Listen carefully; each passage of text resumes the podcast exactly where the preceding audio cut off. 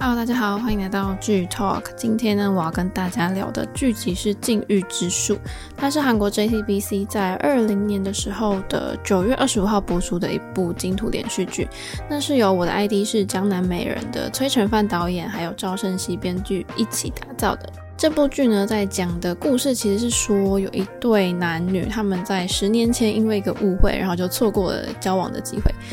然后女主角就是那种不太懂得爱情，然后就会隐藏自己心意的人。然后她叫金宇妍。那在经过了她十年的单恋之后呢，就是最后呢才明白，原来就是她喜欢男主角李修，然后他们就成为恋人的一个爱情故事。那其实大家看到“禁欲之术”这个词，应该会觉得说蛮有意思的，因为它其实是韩文的一个固有的词语，它的意思是呃某件事情发生的几率。而且其实“禁欲之术”的这个韩文的剧名呢，它其实是用三个主角的姓名去做一个双关，我觉得非常好，这个设计真的是很抓住我。然后呢，它的。禁欲之术的这部剧，它的别名其实是从朋友变成恋人的禁欲之术，意思就是说从朋友变成恋人发生的几率。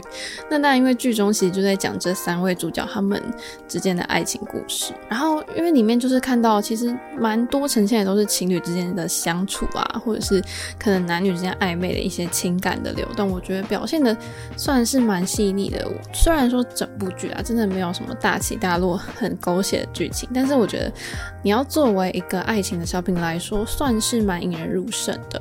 但是因为当初这部剧上的时候，它的收视率低，然后讨论度也蛮低的，好像在各大平台上，我看大家分享的这个观后感都说男主角跟女主角很讨人厌，什么男二很可怜等等这些评价。但是因为这些评价，就也让我蛮好奇，说，哎，他真的有这么差吗？但是我觉得看了前面几集之后，我能理解大家的不满，就是我能理解大家讲说很讨人厌的意思是什么。可是我觉得没有到不能看的程度啊，就是好像蛮多人都觉得说，哦，他们这个人设真的很争议。但其实我觉得这些人设好像蛮真实的，就是可能大家生活中真的会发生这样的事情。然后再加上，因为其实这三位主角这些演员们，我本来就有关注，所以我就还是看了这部剧。那我就先来跟大家介绍一下主要角色。第一个要介绍的就是新瑞恩饰演的金玉妍，就是女主角。那这个角色呢，她就是自己有练那种艺术字、美术字体，然后她学了一年之后呢，她就在一个公开的征文比赛当中获奖，然后就是有点像书法家吧，就是会写字、艺术字的艺术家。然后呢，虽然说是这种什么艺术家，可是他一直都没有一个很像样的工作跟收入，而且就是他可能一放假就会到咖啡厅或是其他的，就去打一些短期的工。然后，因为他十八岁开始就展开了对男主角李修十年的单恋，而且他这过程当中其实有两次表白都被拒绝。然后在三年前的第二次表白拒绝，就是被拒绝之后呢，他就再也不想单恋下去了。所以他就决定，可能有点想要就是改变自己心境的那种感觉吧。那这时候可能他又遇到了对他一个非常展开呃激烈攻势的一个出版社代表俊秀。然后呢，他那时候一开始其实是有打算决定要跟俊秀发展关系看看的，但是这时候呢，什么让他心烦意乱的李修又回来了，甚至要跟他一起工作。其实这个故事就是大概就是这样子。然后再来就是要介绍李修啦，他就是由雍胜佑饰演的。李修他就是一个能力跟外貌都非常出众的摄影师，你知道，就是长得这么帅的摄影师，有非常多的女生都喜欢他吧。然后他可能也蛮清楚自己是蛮了不起的这件事情，所以他的个性就有点可能有点冷漠啊、自私，然后还有一点点的傲慢。可能会觉得自己蛮完美的吧，有时候也也会觉得他有点自恋这样，可是他也不会去就是在意别人的想法，就是可能别人给他的建议啊或者什么意见，他可能也不会采纳。而且其实他的这个个性有一部分是因为他的家庭，我觉得是因为他家庭的关系，因为他小时候常常会看到他父母在吵架，然后他自己一个人就被丢在旁边，所以我觉得在父母这样的比较不好相处的关系下面呢，他就成为一个更利己的人，尤其是在爱情面前。那他一开始其实我觉得他对感情这件事情也是突然间，就是可能一开始也不太了解自己对语言的心情是什么。所以他一开始看到可能就是俊秀陪在语言身边的时候，他自己会觉得很烦躁，自己感到很生气，可是他也不知道为什么。那后来才发现说，其实自己应该是喜欢他的。那再来第三位要介绍的角色就是金童俊饰演的温俊秀。他呢就是一个出版社的代表，就是学历高，外貌也非常好，然后家庭关系就是非常的和睦。然后呢，就是某一次他就在济州岛就跟女主角语言就相遇了。而且就是有一个小小的缘分，是因为他一年前呢，他就换了他的手机号码，然后但是这手机号码呢，就是偶尔呢会有电话打过来，就是跟他讲话，但他其实一直不知道打打电话来的人是谁嘛。然后有一次就偶然的发现说，原来打电话来发酒疯的这个就是女主角语言，他就觉得其实感到很神奇，他也觉得很高兴，就觉得说自己跟女主角是命中注定，一定会有交集的。然后，因为这个角色呢，他其实也是在一个错过初恋的遗憾之下，就是还有这样的经历，所以他这一次就不想再犯同样的错误，所以他就想说：“哦天哪，我竟然遇到我觉得是命中注定的这个女生，我就一定要很积极的追她。”所以他就是很积极的去追女主角，然后跟她表白。再要介绍的角色是安恩真饰演的金英熙，他是一个就是中小企业的代理吧。他有一个梦想是，他要过得很平凡的人生，就像别人一样，就是谈恋爱然后结婚。可是他的生活，我觉得有点不能说是平凡，在 平凡的边缘，因为他要就是要照顾他的妈妈，然后还要照顾他的高中的弟弟，然后他的学贷就是也近期近期才还清，就是他比任何人清楚，就是。很穷啊，就是没钱这件事情跟爱情这件事情，他们之间的关系其实是很复杂的。然后下一个要介绍的角色就是崔灿浩饰演的申贤在，他就是一个高中的老师，然后他是英熙交往十年的男友。就算成长时间的交往，就是可能两两个人都会变成比较平淡，就是感情进入一个平淡稳定的事情，但是可能有点有点难始终如一。但是他其实看到英熙就是对未来，或是他们两个关系，其实一直都是充满热情的，所以他后来也决定说自己未来人生也要跟英熙一起。但是有时候因为英熙可能英熙的个性吧，因为他一个人就是我觉得他蛮独立的人，因为他要照照顾他的家人。所以他有时候现在可能会觉得说，英熙怎么就是不依靠自己，好像有就会觉得有一点点不安。所以其实交往了十年之后进入了一个稳定期，可是这时候他们两个人关系其实有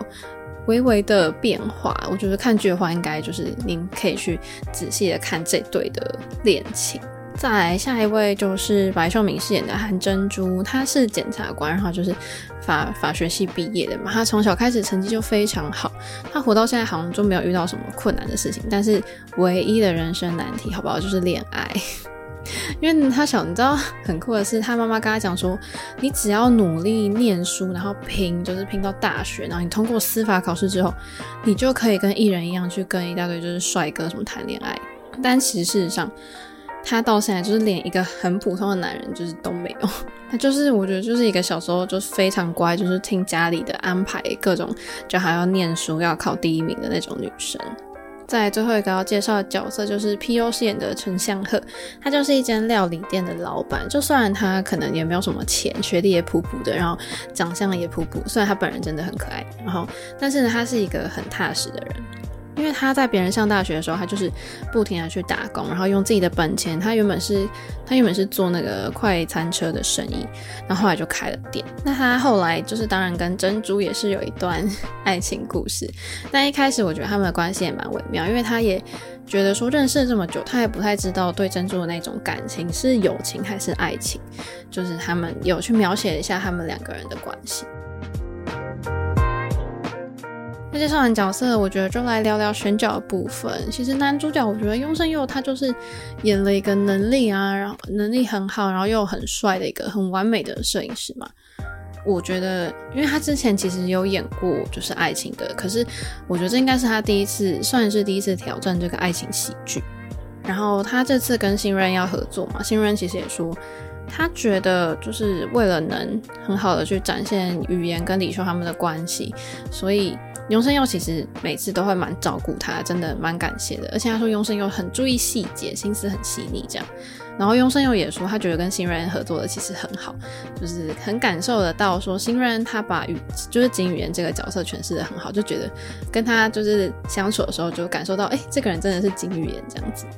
那剧组的人也说，其实他们两个人算是完美的消化了这两个角色。就是真的是带入他们，那很和谐的互动就好，就是他们就说他们两个互动真的好像真的是十几年的好友这样子，其实是很有默契的。那雍胜佑当然就是要颜值有颜值嘛，那但其实蛮多人也觉得说他演技还不错，因为他是他之前是 One One 的前成员嘛，所以他其实在以前在团体里面的时候，他的名气就不小了，然后也有蛮大的影响力。那他从歌手转型到演员的时候，我觉得大家对他的评价都是好的。因为其实，在 One on One 解散之后这段时间里面，其实他做了蛮多事情的，他也遭遇了蛮多的事情，可能也发行过单曲啊，然后演过一些电视剧。我觉得在他事业上算是还蛮一帆风顺的。那女主角新瑞恩就也是一位我非常喜欢的韩国女演员，我觉得她演技真的是越来越提升。那她近期当然有一些新的作品，那尤其我觉得她在这部剧上面的细节，我觉得处理得很好，就是真的感觉得到蛮细腻的。因为其实这部剧里面呢，怎么讲，就男女主角之间的感情真的是一言难尽，就没办法，就有点复杂。然后女主角的心境就是，她以前一直在暗恋着男主角嘛，就从小他们两个人是朋友这件事，然后到她喜欢上他，到了十年后他们都出社会变成成人了。我觉得这这段感情的什么暗恋啊什么的，他其实一直都存在他的心中。然后他要怎么去处理这样的感情，就其实看他演技，就是你也可以感受到。那在男二金童俊，他一样也是偶像团体出身的嘛。然后你知道，就是两个男主角都这么帅，真的是大家光看男主角就应该很开心。那像刚刚前面讲的，就是雍胜又觉得说，新人把金宇妍这个角色就是演得很好，有时候跟他讲话会觉得说，好像就是在跟金宇妍讲话。那其实新人也觉得说。他一开始以为就是用胜有个性是酷酷的，但后来他们认识之后，然后就随着拍摄的进行，就会觉得说，哎、对方其实蛮好相处，相处起来很自在。他说后来甚至分辨不出他是以用胜有本人还是以李修的身份在跟他相处。但是对我比较惊讶的是，就金东俊他出道到现在演过非常多的电影啊电视剧，可是这是在《金玉之书》里面，竟然是他第一次尝试这个浪漫爱情剧。就是我也没想到这件事情，可是我觉得大家应该会觉得说他应该算所以是蛮适合演出这种就是 romance 的演员。然后剧中就是以单恋为主轴嘛，那三个主演被问到说是否曾经单恋过，然后呢，雍胜佑跟金童俊其实都不约而同回答说在小学的时候有过单恋的经验。然后雍胜佑就说他说他那时候就是小心翼翼的喜欢了对方好多年，然后金童俊就说。他就是直接跑去跟那个心仪的对象的妈妈说：“ 我喜欢他，就是很可爱。”但我觉得其实他们三个三个主演真的在诠释感情，就是情感的方面，在演技上我觉得都是还不错的。那因为我觉得刚开始看的时候，可能会觉得他们关系有点小小复杂，所以我觉得先跟大家就是稍微讲一下剧情的部分。就是金宇媛呢，从学生时期他其实就喜欢了他的同学李修。那刚刚有讲到说，他有表白了两次，但是两次都被拒绝。但是他好像就没办法再喜欢其他的男生了。可是当他出社会之后，就遇上了这个温俊秀嘛。那一开始看的时候，观众一定会想说，好，就是金宇媛这时候已经决定要挥别他的初恋李修了。可是，可是呢，这时候他就想说，要试着接受这个俊秀嘛。可是这时候李修又回来了，那金宇媛到底会怎么选择？但是刚刚也讲了，两个两个男主角他们的。颜值啊，就是也这么都一样帅嘛，两个人都是爱豆出身，而且就是光人设上面，一个是呃很很帅气的摄影师，背着相机有没有超帅？然后一个是出版社代表，很有气质，彬彬有礼，然后穿着那个西装就很帅，然后又很有钱，就散发一种熟男的魅力。我觉得不管对于女主角跟观众们来说，要选一边站，真的是非常困难的吧。那对于女主角来说呢，其实因为李修从学生时期就出现在身边，我觉得对她来说一定是一个意义非常不一样的人。而且以前就是李修又帮她挡住一些霸凌，那他感受到对方的好，就是他感受到自己对对方其实是有好感的，所以他就鼓起勇气跟他告白。可是这时候李修其实是因为父母的离婚，然后可能就对爱情就会觉得蛮不信任的，所以他就拒绝了语言两次。就说就只愿意跟他以朋友的身份相处，但是就是时间久了，李修这时候就却又开始发现说自己对金宇好像很在意耶。然后看到金宇妍跟温俊秀相处的时候，他才明白说哦，原来我其实是喜欢他的。但这时候呢，是不是已经晚了？你看已经晚了十年了，已经这么久了。那这时候呢，十年后呢，李修其实才开始去体验金宇妍以前暗恋自己十年的心情。那刚刚讲到，因为文俊秀他真的就是，他算在里面就非常的细心，有没有很温柔又很痴情，就是对语言就是一见钟情，就展开了非常强烈的追求攻势。大家这时候就一定会想说，好，这时候女主角真的已经确定要挥别初恋了，然后又有一个这么好的代表出现，就是然后又有这么强烈的柔情攻势，到底女主角会怎么选择？然后大家一定会想说，哦，如果是我的话，我当然就是选俊秀啊。就是有什么好有什么好想的？有没有？就是前一个男生是你追了十年，他拒绝了你两次，那现在有一个这么优秀的男生又出现了，大家应该会觉得说，眼前的这个暖男才是你应该的选择吧？但是这李修的身份又是他喜欢十年的人，就是讲到这边，我觉得我必须承认，就是我觉得剧中李修跟语言的人设真的会让观众看到有点不爽。因为李修可能是因为童年他父母的关系，所以造成了他的这个可能不敢谈恋爱的个性。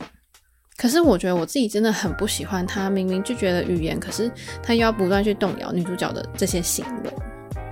然后呢，语言其实明明他试着接受了俊秀，就是就是有说要跟他交往看看，但是又跟李修不停的纠缠。然后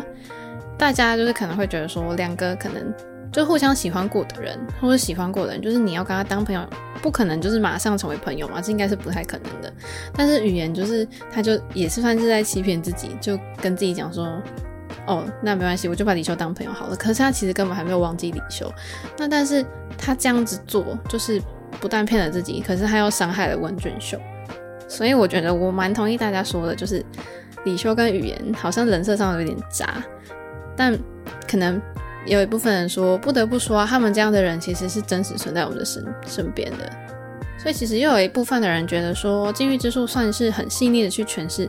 大家身边都有可能发生的事情啊。那因为蛮多大部分的剧都会把焦点就是在主线的 CP 上面，然后把副线就会写的可能没有人看，没有人想，没有人想看，没有人在意。但是我觉得在这部剧中吧，就是。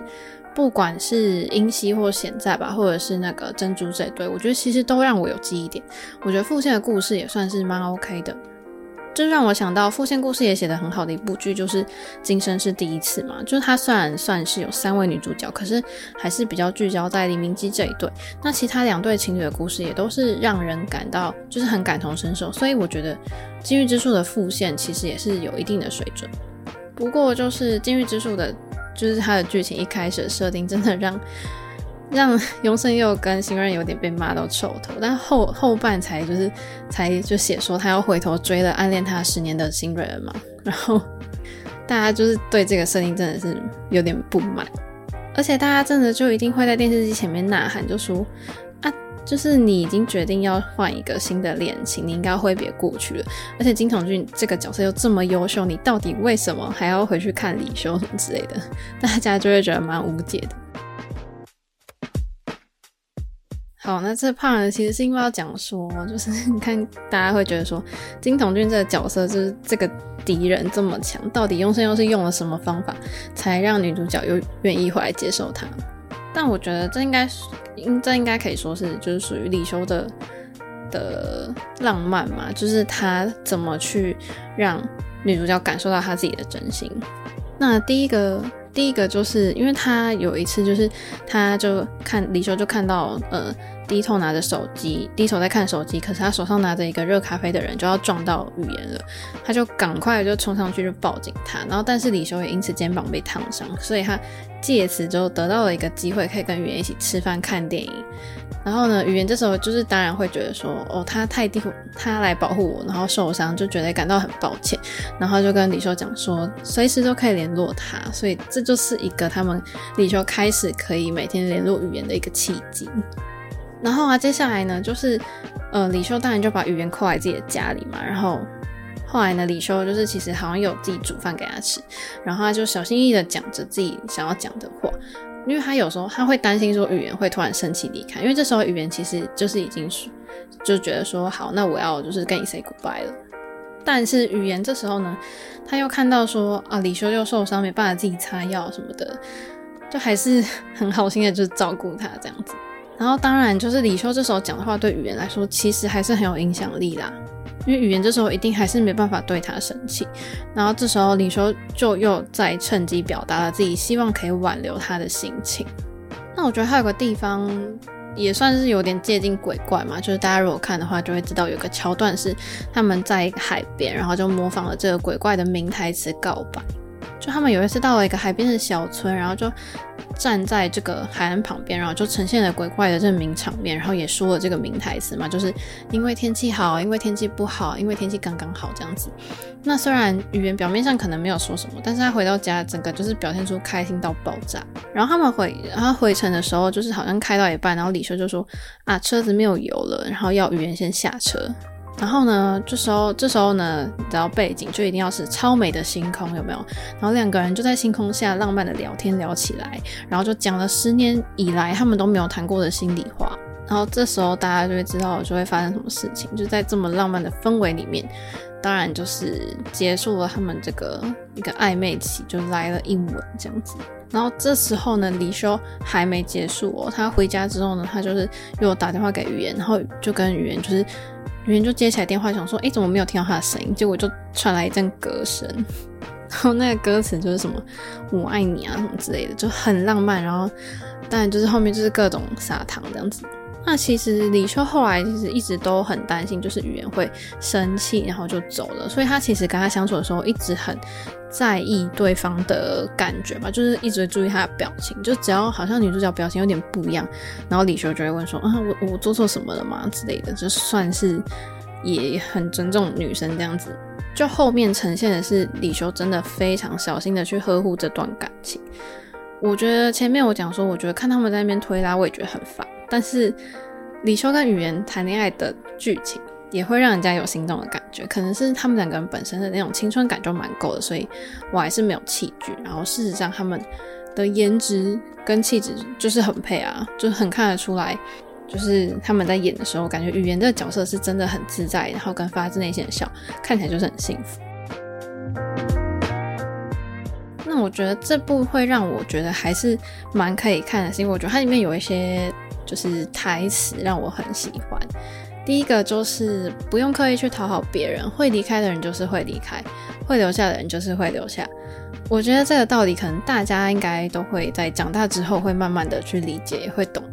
因为可能真正在乎你的人，你不需要刻意去讨好啊，就是你。对方喜欢你的话，他自然就会留在你的身边。如果他是为了要利用你，或是有其他的目的，或是跟你就是价值观不合，他最后还是终究会离开。不管是友情或是爱情，都是一样的。然后有一句台词，我觉得很可爱，就是因为我就喜欢那种很有有有那种什么仪式感的感觉嘛。他就会说，解开诅咒的唯一方法很简单，就是接吻。但，这就是一个很撩的句子，因为那时候呢，新瑞他就想要结束他的暗恋嘛，单恋。然后呢，他就为了了结自己暗恋对方十年的心情，他就鼓起勇气的就亲上去。然后他就说，就是这个诅咒呢，就转移到永生佑身上。所以后来呢，变成男生狂追女生嘛。就是大家不如试试看这个方法，没有开玩笑，真的不能这样子。那因为其实我觉得《禁欲之书》它刻画的这个男女的情感，就是好应该是蛮常发生在现实当中。可能会觉得说，哎、明知道对方其实对我好像有这个意思，可是你可能又不不希望马上进入到一段一段关系或是交往，但是你同时好像又会希望就是对方继续喜欢自己，就是喜欢那种暧昧的感觉，直到有竞争者出现，可能你才会真正去思考说，哎、自己到底喜不喜欢他。或者是其实你喜欢一个人，然后可能你你就是跟他在暧昧，可是要有竞争者出现的时候，你才会有危机意识，会觉得说，哦，那我真的一定要跟他在一起，不然他可能真的会被抢走。所以其实不知道剧中刻画的那种暧昧的情感会不会让观众也是很有共鸣，不知道你有没有共鸣？所以我其实不论是爱情、亲情或是友情，我觉得《禁欲之书》里面真的有蛮多会让人家就是不自觉点头，就觉得说，哎、欸，我我我也附和那种名台词。所以他我觉得他的台词很文艺耶，就是很文青的感觉。所以其实我觉得大家在看的时候，不就是不妨也可以找找看这里面你喜欢的句子。我觉得有一些关于爱情或人生的句子都是蛮感性的。那接下来想要讲一下主演们的爱情观吗？就是我觉得他们各自的感情观，我觉得他们各自的感情观其实蛮明显的。那雍胜佑也说，他跟剧中的李修呢，其实是完全不一样的。因为雍胜佑私底下是一个木头男，然后就说，他如果遇到喜欢的人，他应该不会主动靠近，就会僵在那边不敢动，就没办法随心所欲。然后呢，金童俊呢，他就说，面对喜欢的人，他就是直接走一个直球路线，他会直接告白，因为他就说，因为世界上有太多事情，如果不说出来，别人是不会知道的。然后呢，新瑞恩就说他在剧中呢，就是饰演一个暗恋别人十十年的人嘛，就说现实生活中如如果遇到心动的对象，他可能会采取暧昧然后暗示的那种方式。他就说他会用行动让对方知道他需要他这样。他就说其实自己对于感情方面的看法，他会他曾他就说他曾经以为一辈子都会就是喜欢就是自己单恋的那个人，可是后来发现好像也不是这样，因为感情可能就是可能会变嘛。但是他可以理解剧中这个女主角她对于单恋的感受到的痛苦跟折磨，所以其实就是这里面这三个角色其实对于感情的。感情的看法，在剧中的设定都很明显的不同。那最后就要来小小的讲一下拍摄手法。我觉得第一个要讲的是海报吧。我觉得他们三个人的海报真的是紧紧的抓住我的视线，因为它这里面主要就是在讲他们的三角关系，他们的暧昧的那种氛围，在海报里面真的是发挥的非常好。因为呢。有去看海报的人呢，应该就会看到说，就是金童君在后面是帮新人撑伞，但是新人看的是雍胜佑，然后雍胜佑就是看别的地方，所以其实光看海报你就知道他们之间的纠葛会有很多。那我也觉得这算是偏文艺类型的爱情剧，所以导演的画面都拍的蛮小清新、蛮浪漫的，整体就是暖色调。然后我发现导演很喜欢用那种小灯泡、小灯串在背景里面，不管是他们一起去露营的地方，或者是那个皮尤的店里面，都会装饰一些黄光的灯泡，拍起来就非常美。然后呢，色调跟画面就是这部剧。让我也是觉得是一个大加分的元素，就整体的氛围其实蛮适合在秋天或是秋冬的季节。好，那最后就来一个小结论，我觉得《禁欲之书》它就是一部里面的角色人设或许可能没有到很完美，但是呢，这样的人们的爱情故事，就是你们可能会边看边骂他们说很渣爱、很自私诶，可是其实。或者是看不惯他们面对感情的这种观念，然后你有时候可能会跟他们一起感到难过、遗憾或是惋惜，或者是你看完就是心情就很不爽啊，或是觉得很伤心。但是可能大家会觉得说啊，这个就是很真实的去呈现大家的人生，因为大家人生本来就是这样。虽然《禁欲之术》真的没有得到很多的回响，可是我看完之后也不会到不喜欢这部剧，我觉得这是它的厉害之处吧。我也看过真的蛮多的观众表示说还蛮喜欢这部作品的。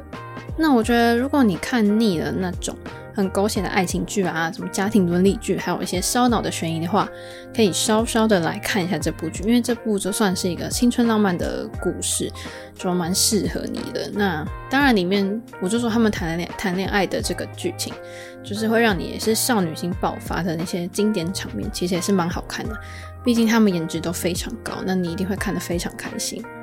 那今天的剧透就到这边结束了。如果还想听我聊更多剧集，记得持续锁定我们的节目。我们就下次见喽，拜拜。